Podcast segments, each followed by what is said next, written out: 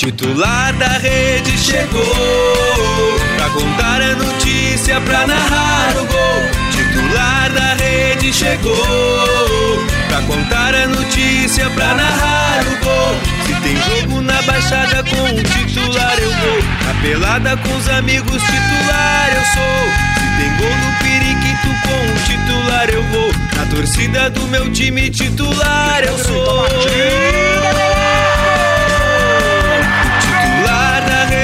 chegou Pra contar a notícia, pra narrar o gol Titular da rede chegou Pra contar a notícia, pra narrar o gol Olá, está começando mais um Titular da Rede, seu programa de debates aqui da Rádio Web UFN.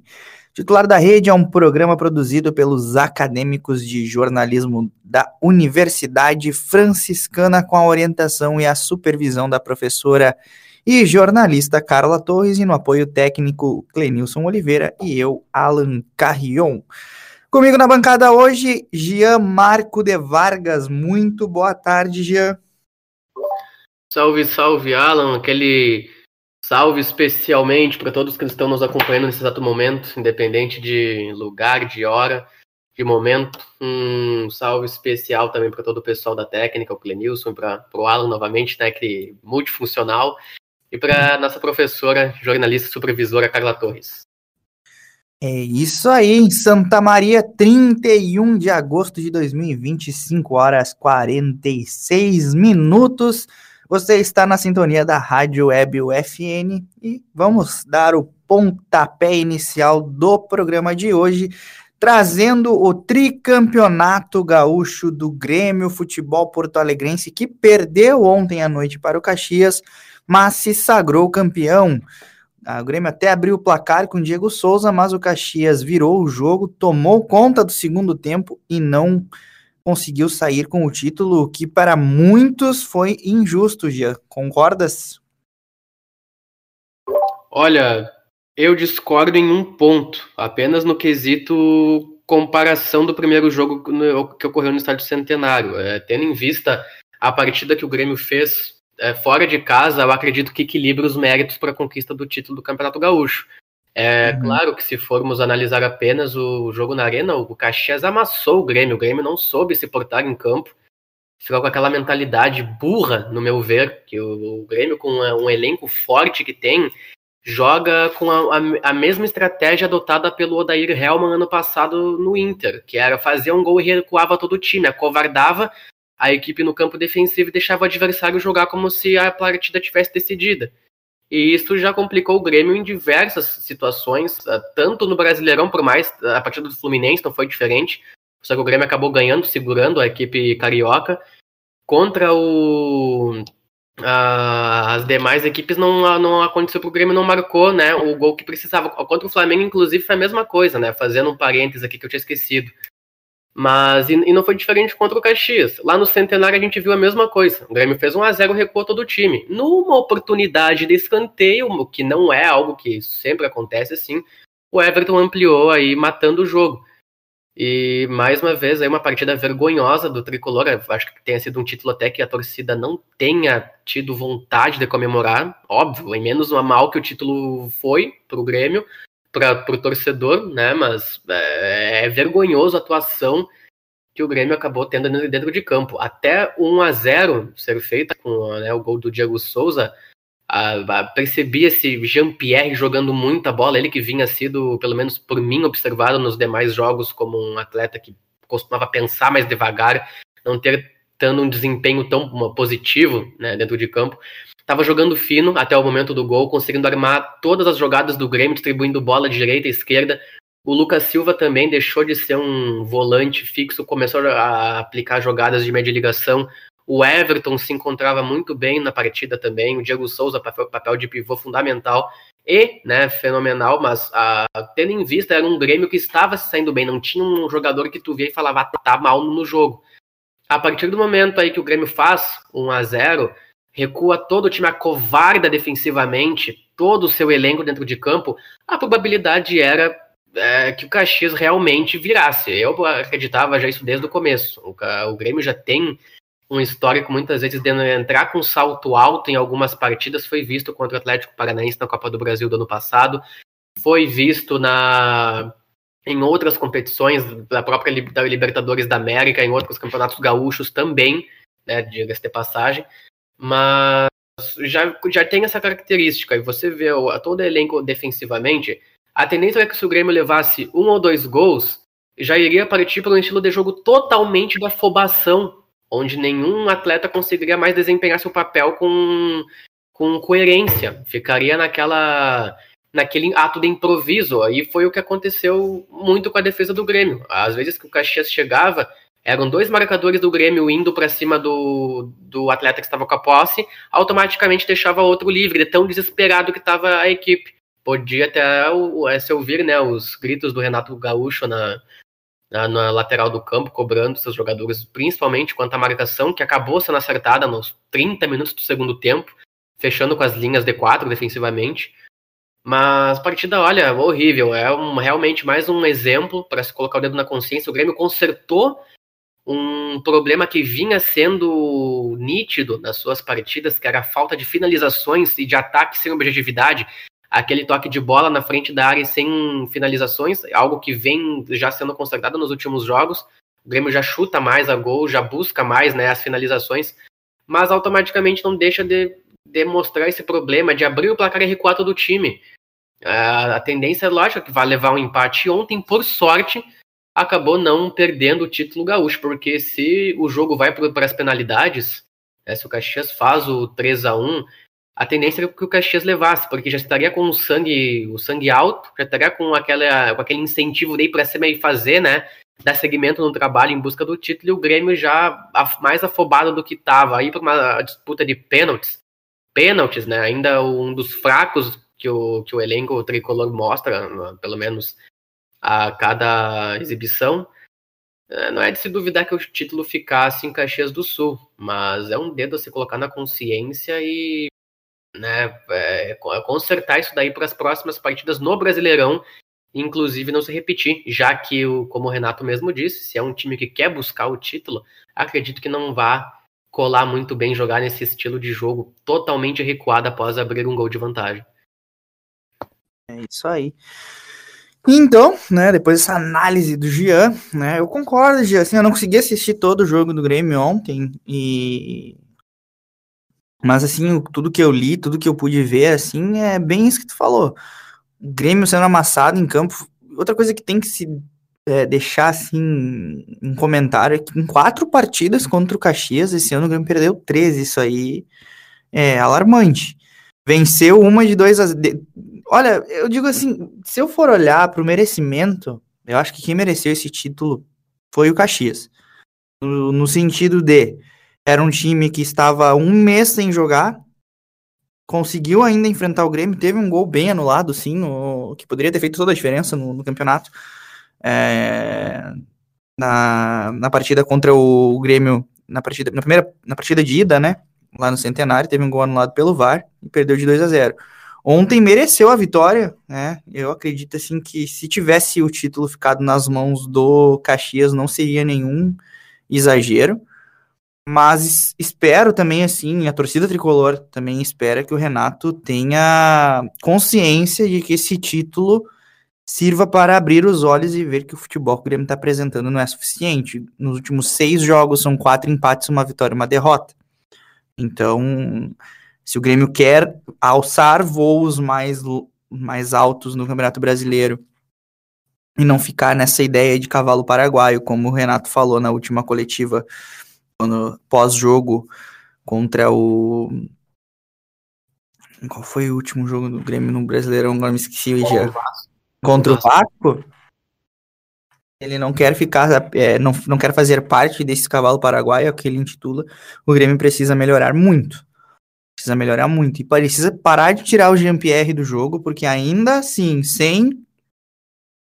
É, sem, digamos assim, que uma dinâmica de jogo, uma intensidade de jogo muito grande, o GPR é melhor que muitos jogadores, é melhor que Isaac, é melhor que. Bom, todos os jogadores de meio campo ali do Grêmio, acredito que o GPR faça diferença pelo seu passe diferenciado, pelo seu chute diferenciado, enfim. Né? Então, Espero aí que o Renato veja isso no Grêmio, melhore isso no Grêmio e faça do Grêmio um time competitivo em todas as competições aí que vai, vai jogar. Elenco tem para isso, né? A questão é que hoje eu vejo o Grêmio muito mais preocupado em, em cornetear o Internacional do que propriamente em, em, ser campeão dos campeonatos que disputa, exceto o Galchão. Então, acredito que fica esse alerta aí. Acredito que a torcida do Grêmio também já está alerta com isso. E por falar em Campeonato Brasileiro, o Campeonato Brasileiro continua com o líder gaúcho, que é o Internacional. O Internacional foi ao Rio de Janeiro no sábado e venceu o Botafogo por 2 a 0, gols de Thiago Galhardo e Gabriel Bosquilha. O Internacional ainda teve dois gols, não, o Botafogo teve dois gols anulados no VAR, um impedimento bem, bem anulado e um segundo já um lance questionável no VAR é, em que na origem da falta, na origem do gol, houve uma falta no Patrick. Então, fica essa questão aí toda debatida no VAR, se foi ou não foi falta, se deveria ter ou não deveria ter anulado o gol. Mas a, o fato é que o Internacional no primeiro tempo demonstrou um bom futebol, venceu, poderia ter feito mais gols ainda no início do jogo. E novamente Eduardo Cudê e segurar o resultado. Não acredito que tenha sido uma estratégia errada, Gia, no sentido de que não sofreu muito, né? Foram os lances de gol anulado e no final do jogo uma falta do Diego Barcelos bateu do meio da rua e o Marcelo Lomba fez uma bonita defesa. Então, o Internacional vem crescendo na competição, mas a questão que fica é até quando o Inter vai ter pernas para isso, Gia? A gente sabe que está muito no começo né, do campeonato e é muito cedo ainda para fazer uma análise criteriosa a respeito de, de título ou de manutenção nas primeiras posições. Mas o Inter está numa, numa, numa situação no campeonato em que eu acredito que não, não exista outro patamar melhor a ponto de se avaliar como possível campeão.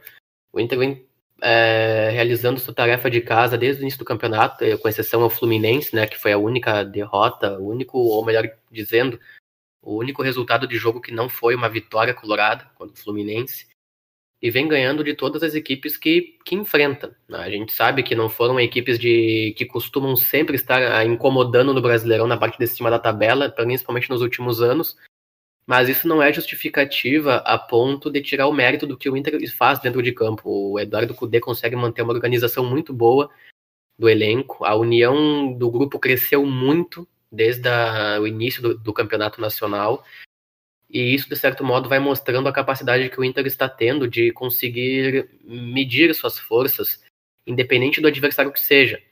Agora pela frente o Inter ainda vai enfrentar a equipe do Palmeiras, que no meu ponto de vista vai ser o, a equipe mais forte que o Inter vai enfrentar nesse Brasileirão, desde, desde seu, seu começo. Mas observo a, o Colorado com mais chance de vitória do que o próprio Palmeiras, simplesmente pela união, pela força né, que o grupo vai exibindo dentro de campo e pelo desempenho tático é, da, estabelecendo uma conexão tanto defensivamente como ofensivamente. O Inter, o Eduardo Cudê, conseguiu incrementar boas jogadas, mesmo sem o seu principal jogador em campo, que é o Paulo Guerreiro. E isso mostra a capacidade de, de adaptação que os atletas vão conseguindo ter a cada jogo. E, de certo modo, vai tornando o Inter cada vez mais resistente, independente do time que venha a enfrentar.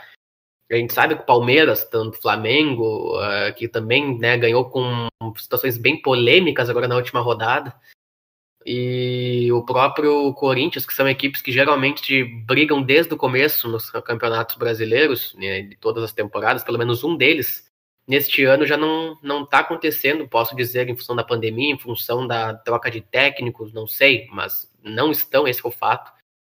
E a, par a partir deste momento, como a gente havia ressaltado nas outras edições do titular, a, o isolamento, né, com a questão, se isolar em pontuação, aproveitar os pontos que estão vindo enquanto esses times não, não engrenam, porque a gente sabe que depois que engata uma série de vitórias não é fácil de parar tanto assim.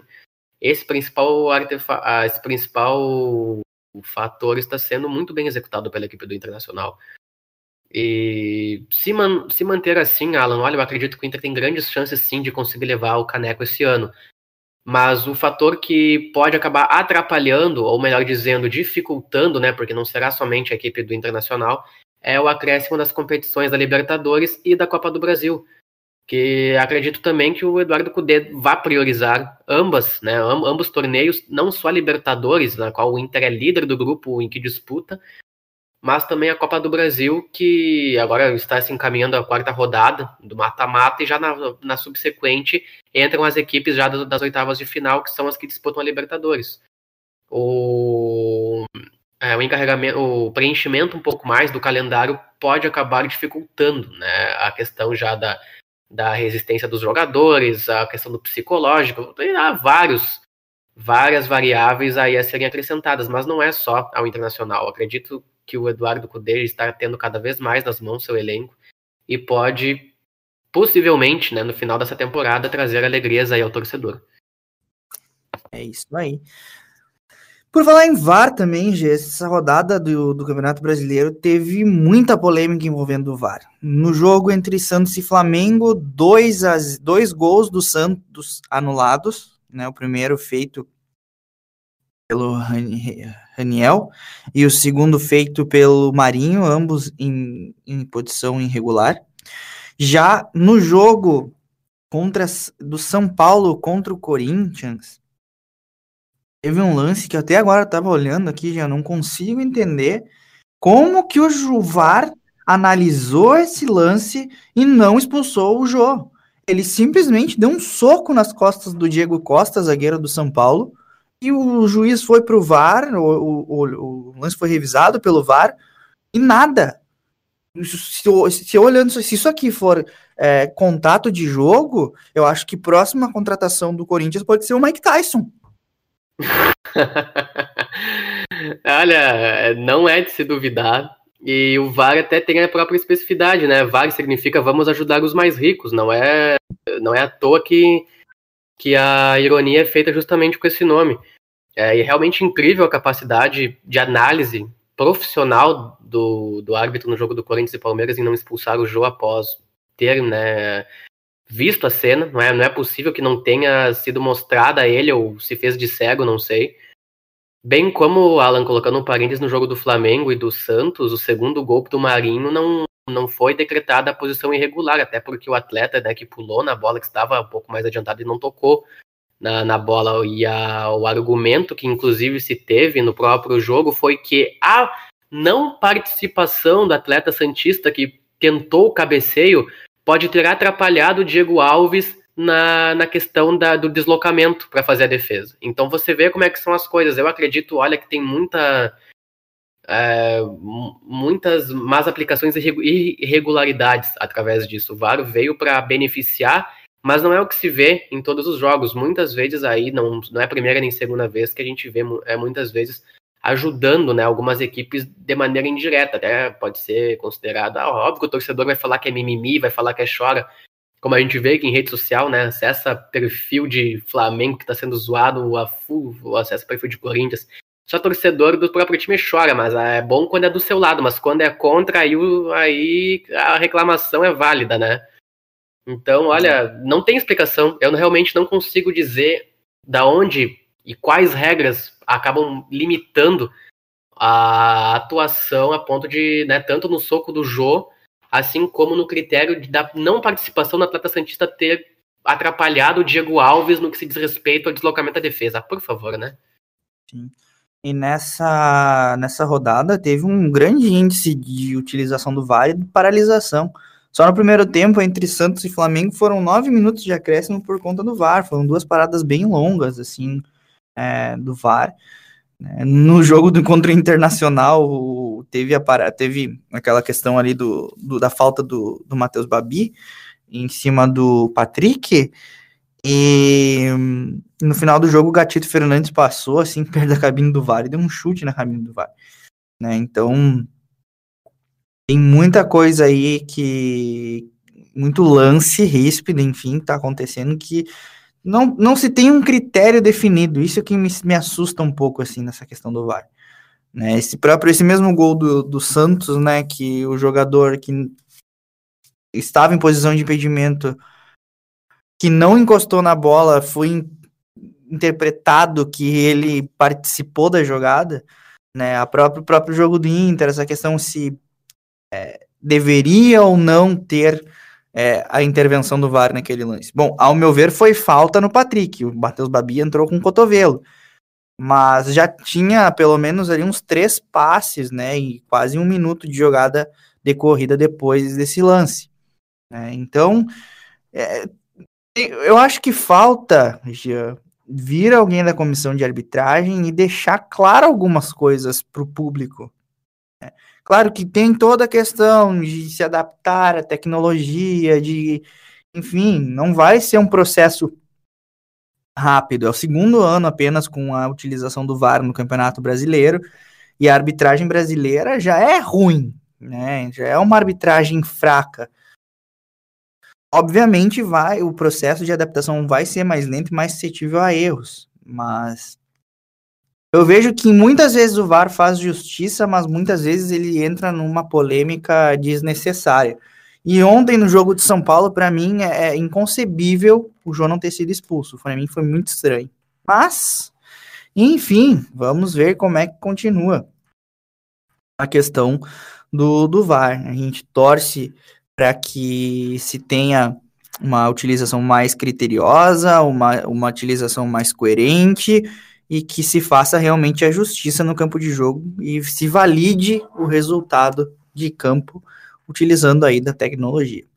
Continuando a respeito do Brasileirão, vamos aqui passar o G4 do Brasileirão. Internacional primeiro colocado com 15 pontos, segundo colocado é o São Paulo com 13, em terceiro vem o Vasco ainda com um jogo a menos, com 10 pontos, e o Fluminense em quarto colocado, com 10 pontos. O tricolor, que está com um jogo a menos, está em 12 lugar, com 7 pontos. O Grêmio que enfrenta nesta quarta-feira na Arena, quinta-feira, perdão, na Arena, o Sport Recife, o Internacional vai ao Allianz Parque em São Paulo para enfrentar a equipe do Palmeiras um grande clássico, talvez aí o melhor jogo da rodada, em, pelo menos em termos de camiseta, seja Palmeiras Internacional, e o Grêmio tentando aí reencontrar-se com as vitórias no Campeonato Brasileiro no jogo contra o esporte. Acredito que vai acontecer. Acredito que a, a tendência é o Grêmio vencer o esporte aí com facilidade, o esporte que está é, brigando aí já na zona de rebaixamento, está em 19 lugar com quatro pontos. O Coritiba conseguiu vencer duas seguidas depois de ter perdido os, os três primeiros jogos. Quatro primeiros jogos, na verdade. É, os quatro primeiros jogos. Venceu o Bragantino na rodada anterior e na rodada passada venceu a equipe do esporte com gol aos 45 do segundo tempo de pênalti do Sabino. Né? O Corinthians do Thiago Nunes também com um jogo a menos, jogo atrasado contra o Atlético Goianiense, está na 16 posição e a panela de pressão em cima do gaúcho Thiago Nunes está começando a esquentar já.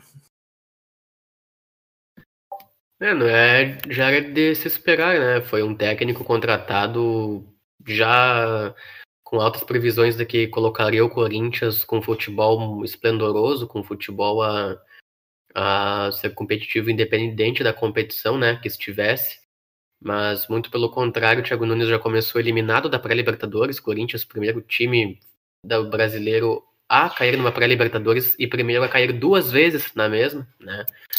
Uh, e, tam, e, tanto quanto o próprio a, a, própria o próprio título, né, que do Paulistão que acabou não vindo, embora o Corinthians, no meu ponto de vista, tenha até conseguido ir mais longe do que o esperado é, não acaba de certo modo pesando um pouco as costas do Thiago Nunes, bem como o Campeonato Brasileiro, que até o momento né, não se vê um bom futebol e uma boa repercussão aí do que a equipe paulista vem apresentando. É, vejo muitos comentários, inclusive, né, a carga que acaba caindo em cima do próprio Luan, do próprio é, Danilo, Avelar, do Corinthians, entre outros jogadores que acabam sendo cobrados, mas isso é uma questão que vai muito, muito além de um da individualidade do jogador. Eu não vejo um cara no Corinthians que esteja jogando o ápice do futebol que esteja sendo o cara decisivo dentro de campo que se destaque. Óbvio, tem nomes como o Arauz, tem nomes como o Gil, o próprio né, goleiro Cássio, tão idolatrado pela torcida corintiana, sem, né, sem sombra de dúvidas, com todos os direitos a, a ser visto dessa maneira. Mas são jogadores que vão apresentando algumas boas partidas, mas em sua individualidade, nada no quesito de conjugado um futebol de equipe, sabe? Então isso acaba se refletindo muito também na dire... não só na diretoria, mas na maneira com que o técnico conduz o clube. isso aí não é só chegar um novo treinador e vai fazer o Corinthians jogar um bolão. acredito também que para a força que o Corinthians queira acabar acrescentando no seu grupo, a contratação de novos jogadores aí já seria uma boa uma boa um bom artefato a ser acrescentado ainda nessa temporada. Não vejo o Corinthians batendo de frente com outras equipes aí neste ano, com a força do elenco que tem em busca de títulos. Não sei não, hein, Alan? Eu também não sei não, né? É, acho que o Corinthians esse ano, o campeonato do Corinthians vai ser o meio da tabela, se, a, se evoluir no seu futebol, senão vai acabar brigando no rebaixamento. Essa é a realidade. E não vejo culpa, muita culpa no, no Thiago Nunes, visto que o elenco do Corinthians é muito fraco. Dito isso, vamos acabando nossa edição de hoje, né? Já agradeço ao Gia pela participação de sempre, pela amizade, por estar aí conosco ajudando a fazer esse programa. Agradecemos também a professora e jornalista Carla Torres pela supervisão e ao Clenilson Oliveira pelo apoio e suporte técnico. Nós voltamos na próxima quarta-feira, 5 horas e 45 minutos aqui na Rádio Web UFN ou nos serviços de streaming como Spotify, Google Podcasts, entre outros na hora que você bem entender. Até lá, tchau!